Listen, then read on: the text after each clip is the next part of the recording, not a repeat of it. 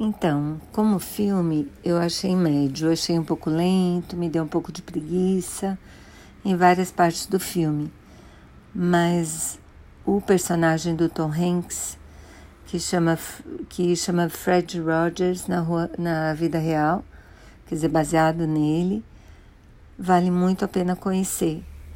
E as coisas que ele fala me fizeram pensar bastante. Talvez eu assista de novo o filme quando tiver em DVD por causa disso. Então é isso, vale a pena ver por causa do personagem.